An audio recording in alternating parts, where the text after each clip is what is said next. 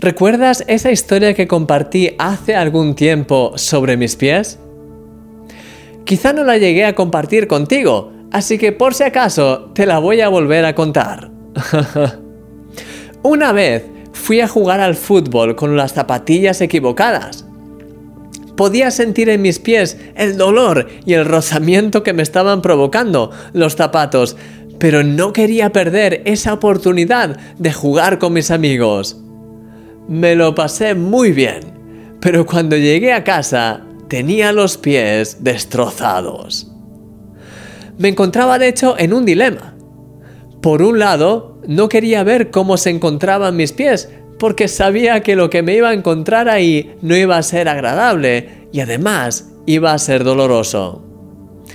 Pero por otro lado, me sentía incómodo y deseaba poder confrontar la situación y desinfectar mis heridas. Tras descansar un rato, eso es exactamente lo que hice.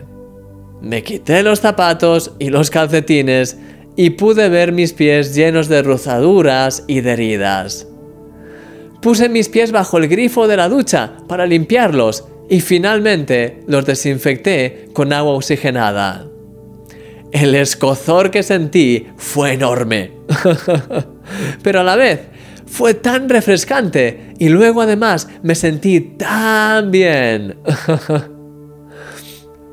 Quizá tienes heridas del pasado en tu alma, ya sea por pecados que cometiste, por traiciones que te hicieron, resentimientos, amarguras o cualquier otro motivo.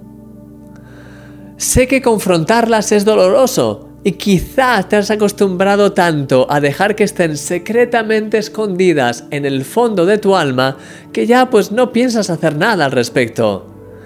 Pero a la vez es incómodo sentirlas siempre ahí de fondo.